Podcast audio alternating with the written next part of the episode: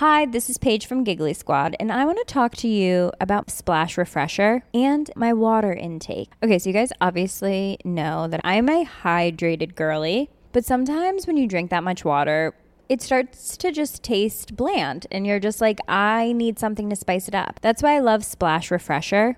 It has zero sugar, zero calories, and it's a splash of sweetness. And they come in five different flavors. They're so good wild berry, acai grape, pineapple mango, lemon, and mandarin orange. My favorite is the wild berry because I just I just love a berry. So if you're like me and you're drinking water all day, then try Splash Refresher. It's going to absolutely change your water game and it's good for you. ACAST powers the world's best podcasts. Here's a show that we recommend.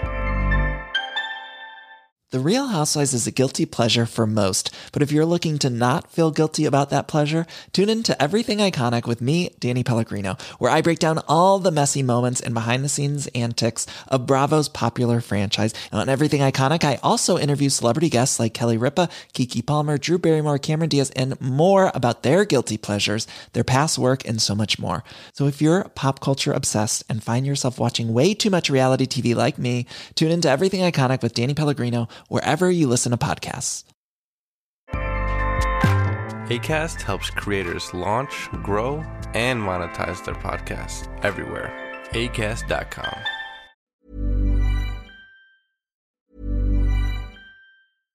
Hello, this is Danny Pellegrino, host of the Everything Iconic podcast, and I'm here to tell you all about Splash Refresher because hydration is mandatory, but boring is not. Now, I love my water, but if I don't spice it up, I'm not going to finish what I took out of the fridge. That's why I love my Splash Refresher, which is flavorful, delicious, bright, hydrating, and zero calories. The wild berry flavor is my fave. No, wait, is the pineapple mango flavor my fave? You know what? All five craveable Splash Refresher flavors are my fave because they're so delicious. So get hydrated and enjoy it with Splash Refresher. Allô Internet, aujourd'hui on est de retour au Québec. Euh, je sais que la semaine passée on a parlé d'une affaire québécoise, mais là j'étais au Québec, c'était comme à propos de parler d'une affaire québécoise. Euh, J'en profite quand je suis ici pour visiter les lieux et c'est ce que j'ai fait en fait. J'étais à côté de l'endroit où a eu lieu la disparition, fait que j'ai voulu aller voir par moi-même et je vous ai amené avec moi. Euh, cette affaire, je pensais la couvrir, mais il y a le frère de la personne disparue qui m'a contacté.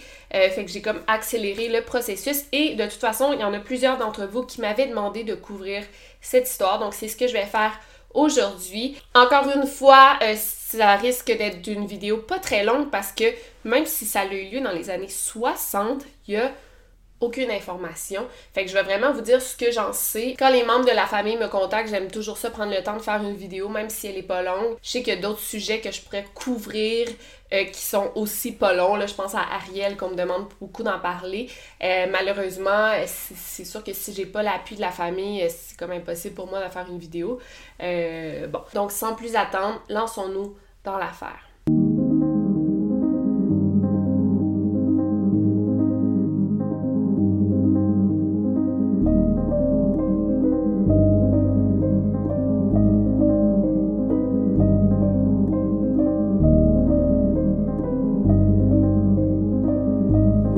Podcast Over and Out.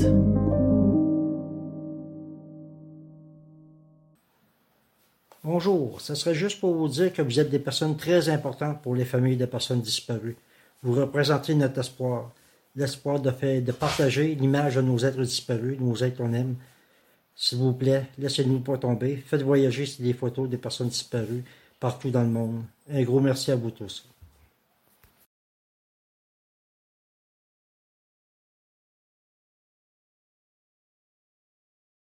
Donc, l'histoire a eu lieu le 27 septembre 1963 à Québec, dans ma ville, euh, plus précisément en Basse-Ville. Fait que c'est sûr que tous ceux qui viennent de Québec, même ceux qui sont venus une fois au Québec, ils vont savoir euh, de quel endroit je parle. C'est un endroit super touristique, mais ça, on va y revenir un petit peu. Euh, donc, on a Adolphe Carrier qui joue dehors, il y a environ 7 ans, et c'est presque l'heure du souper. Donc, la mère d'Adolphe Gabrielle Côté demande à sa plus jeune d'aller chercher son grand frère. Sa plus jeune, c'est Diane Carrier de 6 ans. Il est 17h45 quand la petite Diane quitte son domicile qui est situé au 15 rue du Porche et elle va chercher son frère, mais malheureusement, elle ne reviendra pas à la maison. C'est lorsque Adolphe est rentré seul à la maison que tout de suite sa famille était comme OK, mais où est Diane? Et ça n'a pas été long qu'ils ont appelé la police. mais ben, c'est sûr qu'ils ont fait le tour et ils ont appelé la police presque immédiatement.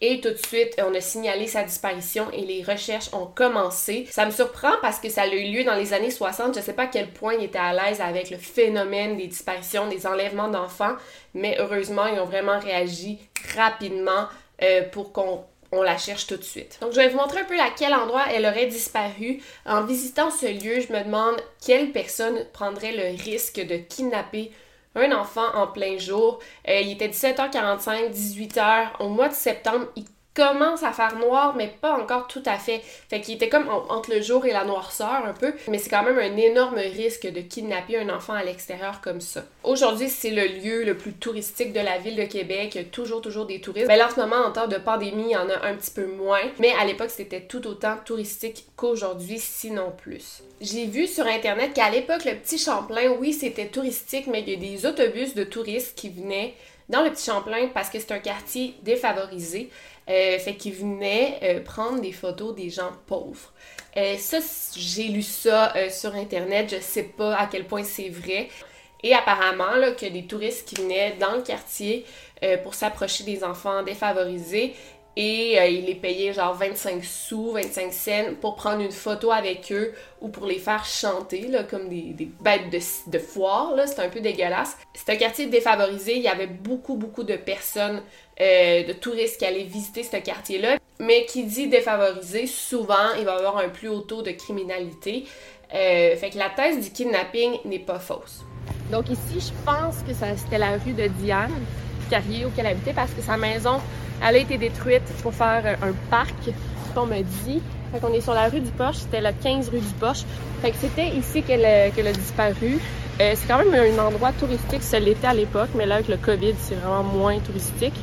Euh, mais tu sais, il y a beaucoup de passants tout le temps. On est plus là, je sais pas s'il donne la peine de, de tourner ici.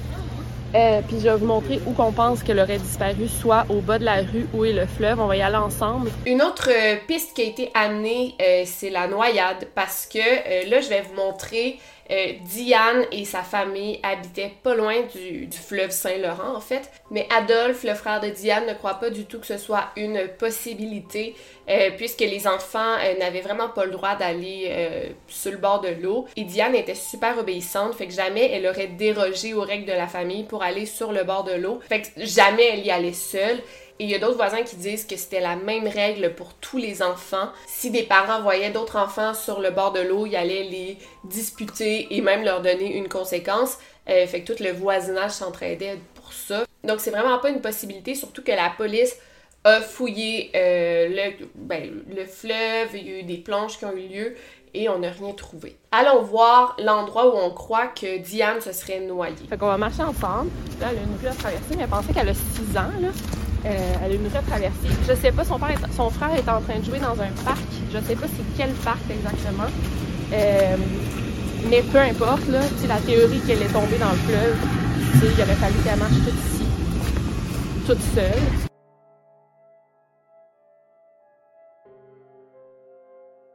Faut penser aussi qu'il faisait noir au mois de septembre, fait qu'il n'y a pas de neige sur le sol, là, parce qu'on n'entend pas rien. Mais il faisait noir, il commençait à faire noir.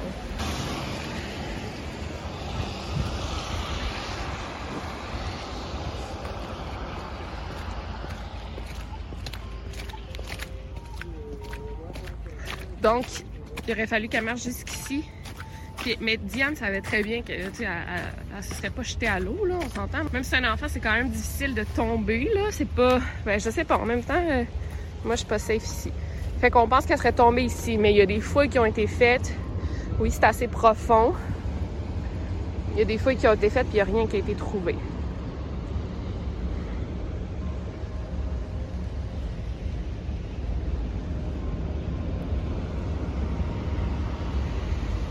Quand on parle d'une fillette de cet âge-là, la thèse du kidnapping, c'est la plus probable. Deux possibilités, soit ça s'est fait vraiment, vraiment rapidement, donc elle n'a pas eu le temps de crier, euh, d'appeler à l'aide, ou soit Diane connaissait son kidnappeur, donc elle lui a fait confiance, elle est embarquée dans sa voiture, ou bon, elle l'a suivi à un endroit, et malheureusement, elle a disparu par la suite. Donc, comme j'ai dit plus tôt, euh, c'est un quartier assez défavorisé, euh, voire même dangereux. Fait que c'était pas du tout prudent de laisser une fillette seule dans la rue. Mais avant de lancer des pierres, on s'entend là que c'est une autre époque, c'est dans les années 60. Il y avait pas autant d'enlèvements d'enfants qu'aujourd'hui. Je pense que dans les années 60, on connaissait même pas le terme pédophile. Fait que on peut pas juger, c'est vraiment une toute autre époque, puis c'était pas anormal pour des enfants de cet âge-là d'être laissés seuls à eux-mêmes dans la rue, devant la maison. Euh, fait qu'on va pas lancer des pierres. Aujourd'hui, c'est une toute autre histoire. Tu laisses pas ton enfant de 6 ans dans la rue. Mais encore là, c'était vraiment différent. Les policiers ont cherché pendant des semaines, mais ils n'ont rien trouvé. Euh, il y a des voisins qui disent avoir vu une voiture se promener pas loin de la maison des Carriers euh, quelques jours avant la disparition de Diane, mais on n'a pas le modèle de la voiture, fait que ça nous a pas vraiment avancé. Donc, comme vous pouvez voir, l'enquête a vraiment frappé un mur dans le sens que il n'y avait aucun indice. Il y a quelques personnes qui supposent que peut-être que Diane se soit fait enlever par des touristes et c'est assez facile de traverser la frontière américaine à cette époque. On n'est pas loin des États-Unis. Euh, fait qu'il aurait très bien pu l'amener. C'est pas comme aujourd'hui qu'il y a un gros contrôle des passeports et tout. Encore là, les années 60, c'est totalement différent. Le frère de Diane a bon espoir que sa sœur soit encore en vie à quelque part dans le monde euh, et qu'elle ait comme reconstruit sa vie parce que ça se peut qu'elle ait été enlevée par, je sais pas, des gens qui sont infertiles et qui veulent leur propre enfant. Fait qu'il est kidnappé pour eux-mêmes s'en occuper, lui donner de l'amour. Euh, c'est vraiment euh, la, thèse la plus réconfortante, je crois. Parce que, ben, tu sais, depuis les années 60, il n'y a aucun corps qui a été trouvé, aucun indice c'est possible qu'elle soit encore en vie. Elle était tellement belle, tu sais, ça se peut, là, tu une belle petite fille aux cheveux frisés, ça se peut qu'un couple ait décidé de la kidnapper. On a fait un dessin de quoi aurait l'air Diane aujourd'hui. Elle aurait 63, euh, 64 ans. Euh, fait que peut-être qu'elle a eu des enfants euh, par la suite, des petits-enfants. La disparition de Diane Carrier, c'est la plus vieille disparition au Québec. En 2018, on a réouvert l'enquête euh, parce que, tu sais, l'enquête, oui, c'est un cold case, mais les policiers veulent quand même clore le dossier parce que ben, ça doit les, hanter un peu depuis toutes ces années. Pour moi, ce serait important qu'on découvre la clé qui nous permettrait d'ouvrir la porte pour arriver à savoir qu'est-ce qui s'est passé vraiment dans le dossier de Diane Carrier. Mais c'est pas facile parce que plus le temps passe, plus des possibles témoins euh, meurent, ou perdre la mémoire, ou bon, ça fait tellement longtemps, donc des gens qui habitaient là sont, difficiles à retracer. Son frère Adolphe, c'est vraiment lui qui est le plus impliqué dans cette affaire. Il n'abandonne pas. Euh, il espère vraiment que sa soeur soit retrouvée un jour, ou du moins qu'il y ait une, réponse là, à cette disparition. Malheureusement, sa mère est morte il y a quelques années et euh, elle est morte sans savoir ce qui, ce qui est arrivé à sa fille, fait que c'est super triste. Donc voilà pour cette affaire, on n'a pas plus d'indices. Moi j'ai demandé avez-vous un suspect, avez-vous, qu'est-ce qui se passe, puis il n'y a rien. Il n'y a rien, c'est horrible. C'est une vidéo assez courte, mais vraiment nécessaire. Si vous voulez suivre ça de près, vous pouvez vous abonner aux réseaux sociaux de l'organisme Enfants Retour, dont je suis marraine. Euh, je suis marraine des enfants disparus pour l'organisme. C'est un organisme à but non lucratif et le cas de Diane Carrie fait partie des disparitions dont s'occupe euh, Enfants Retour. L'organisme, qu'est-ce qu'il fait surtout, c'est d'accompagner les familles des, des personnes disparues donc, si c'est pas déjà fait, allez vous abonner. Je pense qu'ils ont, un Twitter, un Facebook, un Instagram et ils sont assez actifs sur les médias sociaux. Donc, voilà pour cette affaire. Euh, j'espère que vous avez aimé et euh, surtout, n'oubliez pas de garder l'œil ouvert. Over and out. Hi, this is Paige from Giggly Squad, and I want to talk to you about Splash Refresher and my water intake. Okay, so you guys obviously know that I'm a hydrated girly. But sometimes when you drink that much water, it starts to just taste bland and you're just like, I need something to spice it up. That's why I love Splash Refresher. It has zero sugar, zero calories, and it's a splash of sweetness. And they come in five different flavors. They're so good wild berry, acai grape, pineapple mango, lemon, and mandarin orange. My favorite is the wild berry because I just I just love a berry. So if you're like me and you're drinking water all day, then try Splash Refresher. It's going to absolutely change your water game and it's good for you. ACAST powers the world's best podcasts. Here's a show that we recommend. The Real Housewives is a guilty pleasure for most, but if you're looking to not feel guilty about that pleasure, tune in to Everything Iconic with me, Danny Pellegrino, where I break down all the messy moments and behind the scenes antics of Bravo's popular franchise. And on Everything Iconic, I also interview celebrity guests like Kelly Ripa, Kiki Palmer, Drew Barrymore, Cameron Diaz, and more about their guilty pleasures, their past work, and so much more. So if you're pop culture obsessed and find yourself watching way too much reality TV like me, tune in to Everything Iconic with Danny Pellegrino wherever you listen to podcasts. ACAST helps creators launch, grow, and monetize their podcasts everywhere. ACAST.com.